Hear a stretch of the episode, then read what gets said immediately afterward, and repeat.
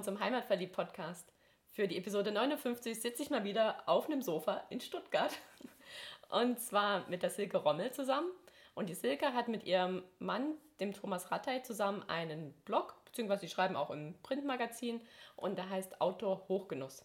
Und wir wollen heute uns jetzt mal darüber unterhalten, was kann man denn an diesen wunderschönen Herbsttagen, heute scheint die Sonne, es ist blauer Himmel, die Blätter sind bunt, was kann man denn jetzt zum Beispiel gerade an diesem Wochenende noch Schönes auf der Alp und in der Umgebung erleben? Und ja, die Silke hat viel erlebt schon und viel gesehen hier. Wir haben gerade im Vorgespräch schon eine Vielzahl an Ideen gesammelt. Ein paar davon picken wir uns jetzt raus. Und bevor wir damit anfangen, stellt dich und euch doch bitte nochmal vor. Ja, sehr gerne. Ähm, guten Morgen, sage ich jetzt einfach nochmal. Es ist noch Vormittag. Danke, dass ihr uns eingeladen habt, das Interview mit euch zu führen. Ja, ich bin die Silke, führe mit meinem Lebensgefährten, dem Thomas, den Blog Outdoor Hochgenuss. Wir sind viel regional unterwegs und verbinden das einfach auch mit unserer klassischen freiberuflichen Selbstständigkeit. Thomas ist Fotograf, ich mache PR und Marketing für Gründer und Dienstleister und natürlich auch gerne für Tourismusunternehmen und da lässt sich dann wunderbar das eine mit dem anderen auch verknüpfen. Ja, Thomas kommt aus Brandenburg und ich komme aus Stuttgart und wir haben unseren Sitz hier so mitten in einem Stuttgarter Stadtteil. Das ist ja dann ähnlich wie bei uns, bloß andersrum. Ne? Ja. Hier bist du die Einheimische und dein Lebensgefährte da reingeschmeckte. Genau. Schön. Um, ähm, was war denn eure letzte Tour, wo du sagst, das war so eins der Highlights? Lass mich kurz überlegen. Ja, also ich glaube, die, die letzte Highlight-Tour hier im Ländle war wirklich, wir haben Trekkingplätze entdeckt miteinander. Es gibt im Schwarzwald seit 2017 sechs Trekkingplätze in der Region Mitte Nord. Trekkingplätze heißt, da gibt es eine Mini-Infrastruktur, die vorbereitet ist, nämlich eine Lagerfeuerstelle, ein Toilettenwaldhäusle ein Holzbeug, wenn es gut läuft, und dann sind einfach so Zeltflächen mit mit Streuholz oder wie fällt mir jetzt gerade der Name nicht ein, äh, einfach ausgelegt, wo man dann sein Zelt aufschlagen kann. Und man muss aber ansonsten Kochtöpfe, Kochutensilien, Lebensmittel, Trinkwasser oder Wasserfilter, einfach alles im Rucksack mit dabei haben. Das war so ein kleines Micro-Adventure. Also Trekkingplätze sind quasi wie Campingplätze, bloß halt auf einer, von einer ganz abgespeckten Variante, sodass man, wenn man bei Wandern übernachten will, ein festes Plätzchen hat und nicht wild campen muss. Genau, aber eigentlich ist es schon so, diese Trekkingplätze ermöglichen diesen Wildnischarakter in der, im Wald, weil eigentlich ist das wilde Campen ja nicht erlaubt und es gibt sozusagen vorbereitete Plätze, wo man das darf, wenn man sich vorher eben entsprechend anmeldet und auch die Anmeldebestätigung bekommen hat, weil auf jedem dieser sechs Plätze ist Raum für maximal drei Zelte und man möchte einfach auch dass das diesen ein bisschen geheimen Charakter behält, weil man erfährt die genauen Koordinaten, wo die Plätze liegen, erst nach der Anmeldung. Und von daher ist es dann schon auch ein kleines Abenteuer, den Platz zu erreichen. Und die letzte Meile zu den einzelnen Plätzen würde ich hier nie und nimmer verraten. okay, also wenn man das machen will, dann ist man quasi wandernd im Schwarzwald unterwegs und schaut sich vorher auf einer Website oder genau. und meldet sich da an? Genau, es gibt eine, eine Website, Trekkingplätze-Schwarzwald ist es, glaube ich. Genau, und es gibt, wie gesagt, sechs Standorte. Drei davon sind im Nationalpark, was auch nochmal ganz besonders spannend sind, und eben drei außerhalb. Und man bekommt dann einfach auch dort auf der Seite Infos zu Wandertipps, wie man diese Route legen könnte, um beispielsweise auch die, die Plätze alle miteinander zu verbinden auf, auf sechs Etappen. Aber dieser letzte Teil, die letzte sogenannte Meile, die bleibt einfach relativ geheim bis zum, bis zum Schluss. Und, aber im Prinzip ist einfach alles möglich. Man kann das ganz, man legt seine eigene Strecke, um dann eben abends an dem entsprechend vorreservierten oder gebuchten Trekkingplatz anzukommen. Mhm. Also man bucht sich quasi sein Stück Wald. Genau, sein Stück Wald. Und man darf dort auch nur eine Nacht verweilen. Also es ist nicht möglich, von dort aus dann Sternwanderungen zu machen, sondern das Konzept ist wirklich, dass diese Region zu erkunden und da auch kein festes, temporäres Zuhause sich aufzuschlagen. Okay, und du hast gesagt, man bekommt die Koordinaten. Auf welche Art und Weise bekommt man die? Man bekommt dann eine Bestätigungs-E-Mail und da stehen dann die Koordinaten drin, also die GPS-Koordinaten sowohl, aber die letzte Meile ist dann auch in Prosa beschrieben. Ah, also man muss nicht unbedingt ein GPS-Gerät haben oder es auf dem Handy geladen haben. Nee, muss man nicht. Also man findet das wirklich gut. Man kann sich natürlich nicht auf eine Ausschilderung verlassen, weil die gibt es an der Stelle einfach nicht. Spannend. Solche Hidden Places im genau. Schwarzwald. Ah, cool. Ja. Toll. Und ihr wart da mehrere Nächte oder wie habt ihr genau, das gemacht? Genau, wir, haben, wir waren drei Tage wandern unterwegs und haben zwei Trekkingplätze erkundet. Äh, der eine ist der Trekkingplatz ähm, Gut Elbach und der zweite war der am Kniebiss. Oh. Und dann war die erste, also die erste Wanderung war so ein halber Tag, bis wir unser Auto abgestellt hatten und, und unsere Rucksäcke auch gepackt. Das war schon eine Herausforderung für sich. Und dann der zweite Tag war eine Ganztageswanderung. Ich glaube, wir sind so äh, 15 Kilometer oder so Maximum gegangen. Man darf an der Stelle einfach auch das schwere Gewicht von den Rucksäcken äh, nicht unterschätzen, weil wir gesagt haben, wir machen eine Genusswanderung, sprich wir hatten Pfannen, Töpfe dabei, Mehl, reichhaltig Konservendosen. Das war strategisch falsch geplant, aber wir konnten uns dann so kleine Gourmet Menüs dann auch abends am Lagerfeuer zubereiten, weil da haben wir einfach großen Spaß dran, das auch immer so gemeinsam zu machen. Ah, schön. Wenn man das nicht mittragen wollte, kommt man bei diesen Wandertouren dann irgendwo vorbei, wo man sich versorgen könnte? Oder ist es tatsächlich richtig im Wald und man sollte alles mithaben? Also es gibt Trekkingplätze, da kann man an einer Infrastruktur, an einer Tankstelle, wo man was einkaufen kann oder auch an einer Gaststätte vorbeikommen. Es gibt aber wirklich auch Etappen, da ist gar nichts da. Und man muss dann einfach auch gucken, wie man das mit den Wasservorräten macht, dass man entweder genug Trinkwasser dabei hat. Es gibt zwar an jedem Trekkingplatz auch in der Regel in der Nähe einen Brunnen oder ein fließendes Gewässer. Da sollte man dann, wir hatten einen Wasserfilter dabei und haben das dann bei uns somit gelöst. Also es ist wirklich so ein kleines Abenteuer, äh, mhm. das echt Spaß macht. Cool. Beim Thema Wasserfilter will ich jetzt mal aus ganz eigenem Interesse nochmal einsteigen. Kannst du da einen bestimmten empfehlen? Nicht aus dem Stegreif. Okay. also wir, wir haben, ich weiß die Marke gerade nicht, da müsste ich jetzt in den Keller gehen zu unserem Outdoor-Equipment. Der, der ist wirklich mini klein, der hat ein Fassungsvermögen von einem, von einem halben Liter und funktioniert super simpel. Aber die Marke kann ich euch jetzt nicht sagen. Vielleicht können wir es in Shownotes nachreichen. Genau. Ich habe mich dann nämlich jetzt auch mal schon mal mit beschäftigt und dachte, das wäre was ganz Geschicktes, um das dabei mhm. zu haben. Ja, und es ist wirklich super leicht. Also das macht den Kohl an der Stelle nicht fett. ja, nee, wenn man Konserven und Pfannen dabei hat. Genau. Beim Pilgern guckt man ja immer auf jedes Gramm, was man so mitschleppt, aber das tut bestimmt nicht weh. Ja, Trekkingplätze.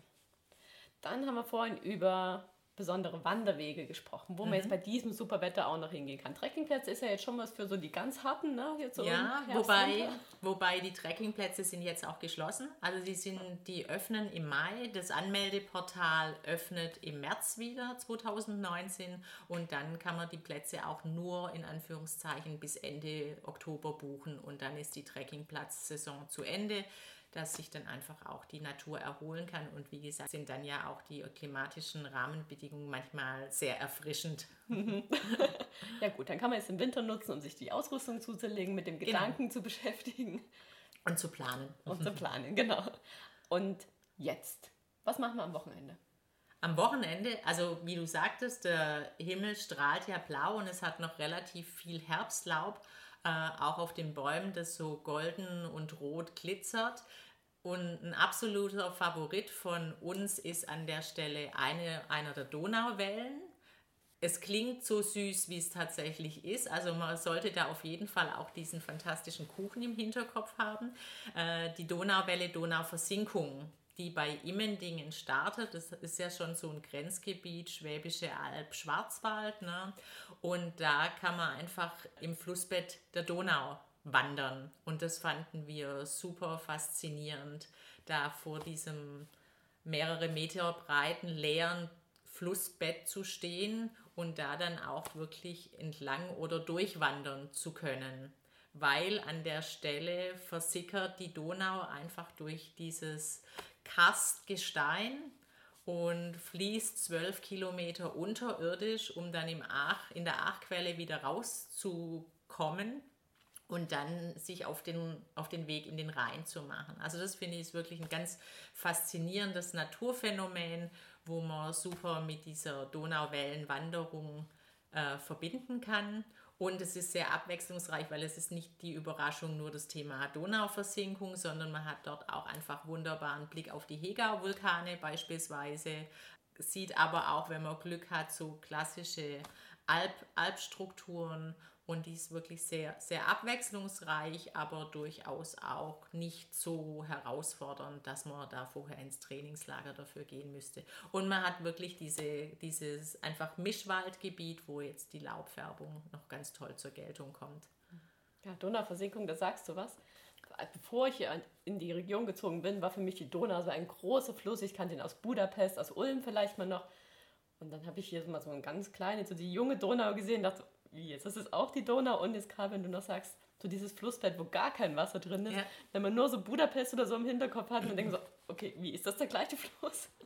Finde ich ganz spannend. Und diese Donauwellen, ist das ein Weg? Also ist das halt nur in Anführungsstrichen durchs Flussbett durch oder gibt es da noch Rundwege? Wie funktioniert das? Also es gibt äh, die, die Donauwellen, das sind zertifizierte Premium-Wanderwege, von denen gibt es ja ganz, ganz viele auf der Schwäbischen Alb. Und fünf Donauwellen gibt es beispielsweise, die sich vornehmlich eben im Donaubergland äh, platziert haben, um irgendeine Verbindung auch immer mit diesem Namensgeber der Donau zu haben. Die Donauversinkung ist eine davon, aber es gibt beispielsweise dann auch noch den Donaufelsenlauf, wo mit dem Knöpflesmacherfelsen und da ist eine Gaststätte daneben, die ganz hervorragende Donauwellen jeden Tag frisch backt ja, das ist ein absolutes Genuss-Highlight und das Schöne daran ist, dass die sich eben auch auf Allergiker einstellen. Das heißt, auch Milchunverträgliche, so wie ich das leider bin, kommen da voll auf ihre Kosten, weil die da auch nochmal Varianten backen, die auch für Allergiker dann mhm. tauglich sind. Weißt du, am Knopfmacherfelsen oben das genau. mit dieser super schönen Aussicht dann aufs Donautal? Genau. Ah, ja. Da waren wir auch, haben wir auch schon eine Podcast-Episode drüber gemacht. Ja. Über Knopfmacherfelsen, dann Kloster Beuron und dann unten genau. am Jägerhaus noch ja. Donauradler trinken. Genau. und dann wieder hoch. Ja, also das ist auch ein, eine klassische Donauwelle, mhm. beispielsweise eine ziemlich sportive, ne, weil mhm. man da ja einige Höhenmeter überwinden muss. Genau. Also da ist die Donauversinkung eher moderat im Vergleich. Ja, das stimmt. Weißt du, wie die Schilder aussehen von den Donauwellenwegen? Kannst du die beschreiben, dass wenn man mal an so einem vorbeikommt, dass man gleich sieht, ah, das ist so einer? Ja, es ist in der Tat ein blaues, grünes Symbol in einer auf der einen Seite lässt ganz viel Interpretation zu. Man könnte also die blauen Wellenform sicher als Donauverlauf interpretieren und dann die umgebenden grünen Wellen als die hügelige äh, Landschaft der Schwäbischen Alb. Ja, und es sieht, hat auf jeden Fall Wellencharakter und ist gut zu, zu erkennen im Vergleich zu einigen anderen Wandersymbolen, die sich sehr ähnlich sind. Wenn man diese Wanderung an der Donauversenkung und das Versickerung machen möchte, wo sollte man da am besten loslaufen? Also Immendingen ist wirklich ein super Startpunkt, weil da gibt es einfach auch ähm, ausreichend Parkplätze und dann startet man nämlich auch direkt mit diesem Aha-Erlebnis der, der Donauversinkung. Also man ist dann sofort direkt unten an der Donau und hat erstmal diesen suchenden Blick, wo ist das Wasser denn bitte hier abgeblieben? Genau. Und bevor man dann eben hochsteigt in den, in den Mischwald, dann kommt auch gleich eine ziemlich leckere Gaststätte, wo es noch schwäbische Spezialitäten gibt, wie beispielsweise einfach auch Braten mit selbstgemachten Spätzle. Und ja, und dann wandert man weiter hoch und hat dann eben auch diesen Blick auf die, auf die Hegau-Vulkane. Und was ich bei den Donauwellen sehr, sehr spannend oder interessant finde, die haben Sitzmöbel auf, der, auf den Wanderungen in Wellenform. Also da haben die das Corporate Design wirklich aufs i-Tüpfelchen durchbuchstabiert, dass man das dann auch an den Wanderpausen besetzen kann. Und wie lang ist die Tour? Das sind, glaube ich, 12 oder 13 Kilometer. Also wenn man sich Zeit lässt, viel Genusspunkte, Besichtigungspunkte auch mit, mit einplanen will, ist man auf jeden Fall so ein Dreivierteltag gut unterwegs. Wenn man nur stramm durchwandern möchte, dann hat man die aber sicherlich auch in, in drei bis vier Stunden dann erledigt. Erledigt, genau. Euer Blog heißt ja Outdoor Hochgenuss. Mhm. Da hast du jetzt schon immer mal wieder einfließen lassen. Da kann man gute Donauwelle essen und da gibt es lecker Braten mit Spätzle. Gibt es noch so einen Tipp, wo ihr es besonders lecker findet? Ja, was Genuss ist für uns ein total motivierender Aspekt, sei es jetzt der Genuss auf der Zunge oder auch einfach ein schöner Blick oder ein toller Duft oder so irgendwas. Das hat ja ganz viele Komponenten. Wenn wir auf das Kulinarische nochmal gehen, dann finden wir äh, die Draufgänge mit den Draufgangwirten, die es da teilweise auf den Wanderungen gibt, total spannend. Und auf der Hossinger Leiter ist auch eine, einer der Draufgänge, eine eher kürzere Wanderung. Da gibt es die Draufganghütte Bruntal.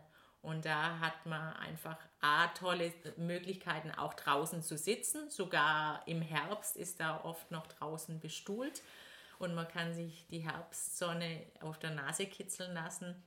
Und die haben einfach auch eine, eine sehr leckere Küche mit vielen regionalen Produkten. Die Draufgangwirte machen auch immer wieder so Aktionswochen im Frühling, im Herbst, um bestimmte Gerichte, bestimmte Komponenten zu verarbeiten, wie beispielsweise dann Wild im, im Herbst oder Pilzthema, klar der Spargel dann, dann im Frühling, auch wenn das jetzt nicht zwangsläufig dann der, der Alpspargel ist, aber trotzdem versuchen sie einfach ganz viel auch mit regionalen Landwirten zusammenzuarbeiten, um denen eine gute, eine gute Nachfragegrundlage zu bieten und beispielsweise das Thema Albleiser, also Alblinsen, die ja wieder entdeckt wurden, die gibt es da beispielsweise auch auf der Speisekarte. Und du hast gerade gesagt, so jahreszeitlich passende Früchte zum Beispiel fällt mir ist der Kürbis ein. Ich habe auf eurem Blog gesehen, ihr habt da jetzt gerade das Thema Kürbis aufgearbeitet mit eigenen Rezepten. Ja, stimmt. Jetzt, wo du wo es ansprichst. Ja, also wir, wir mögen einfach den Hokkaido besonders gern, haben auch einen eigenen Anbauversuch in diesem Jahr in Brandenburg auf dem, im Gärtle vom Thomas gestartet, der ausbaufähig erfolgreich war. Wir haben zwei Kürbisse geerntet und haben dann einfach auf dem Markt noch mehr dazu gekauft, um so verschiedene Kürbisgerichte zu, zu produzieren. Wir mögen einfach total gern Kürbis im Backofen. Das ist schnell gemacht und schmeckt immer wieder super lecker, je nachdem, was für Gewürze man auch dran gibt. Und wir mögen total gerne auch Flammkuchen und der schmeckt als Garnitur mit Kürbis auch super lecker beispielsweise. Und natürlich die Kürbissuppe, wenn man dann so ein bisschen durchgefroren nach einer Wanderung zurückkommt, äh, mit, mit Linsen und wärmendem Ingwer ist es dann auch total lecker.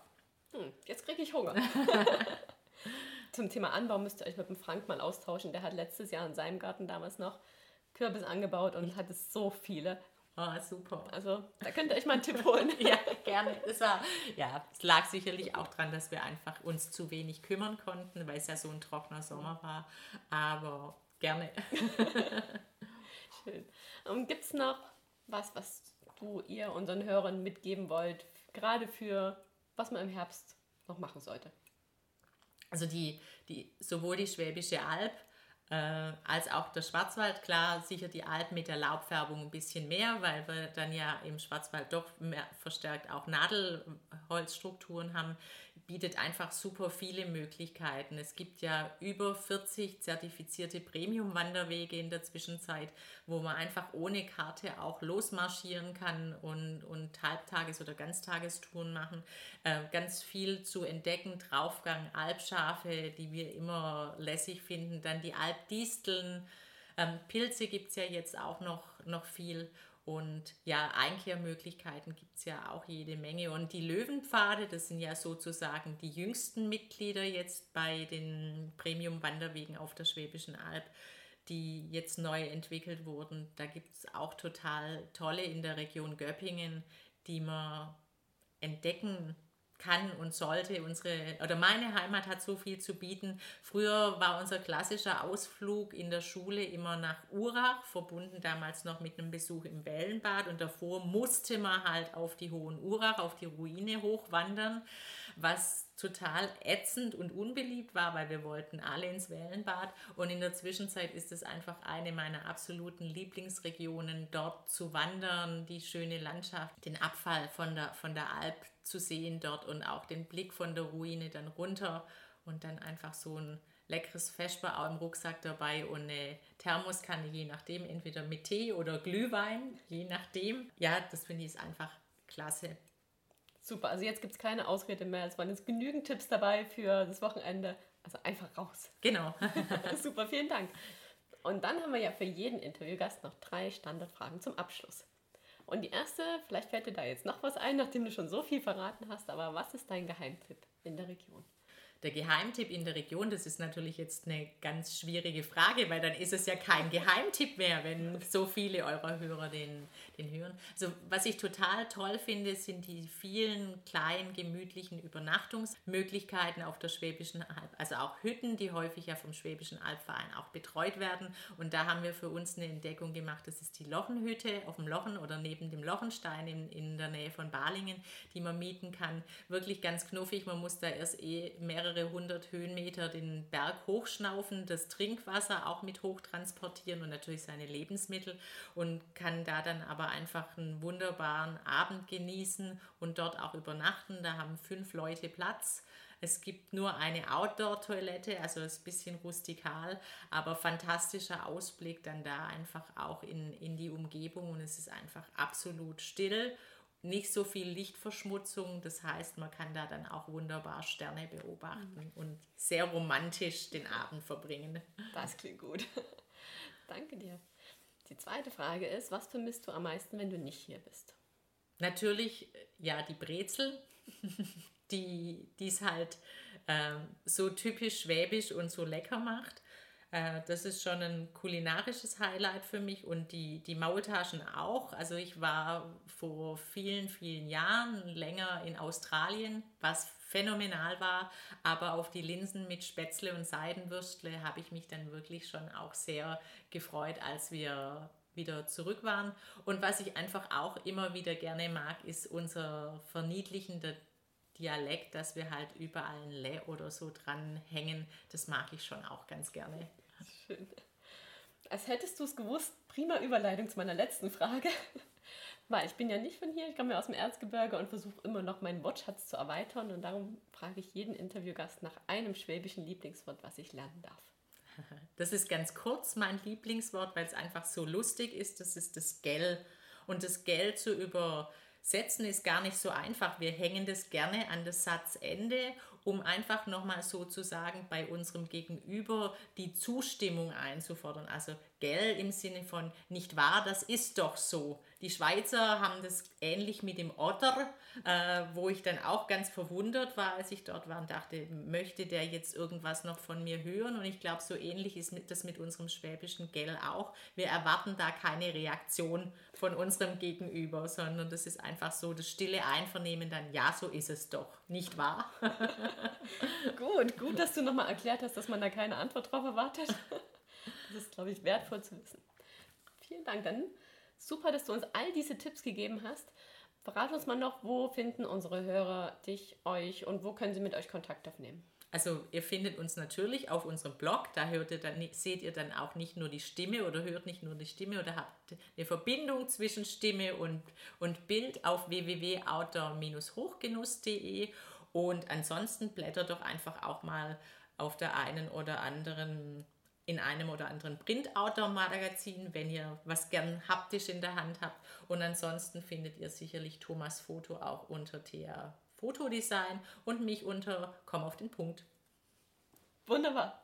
Dann vielen Dank, dass du uns all die Tipps gegeben hast und euch ein schönes Wochenende. Danke, euch auch. Ciao.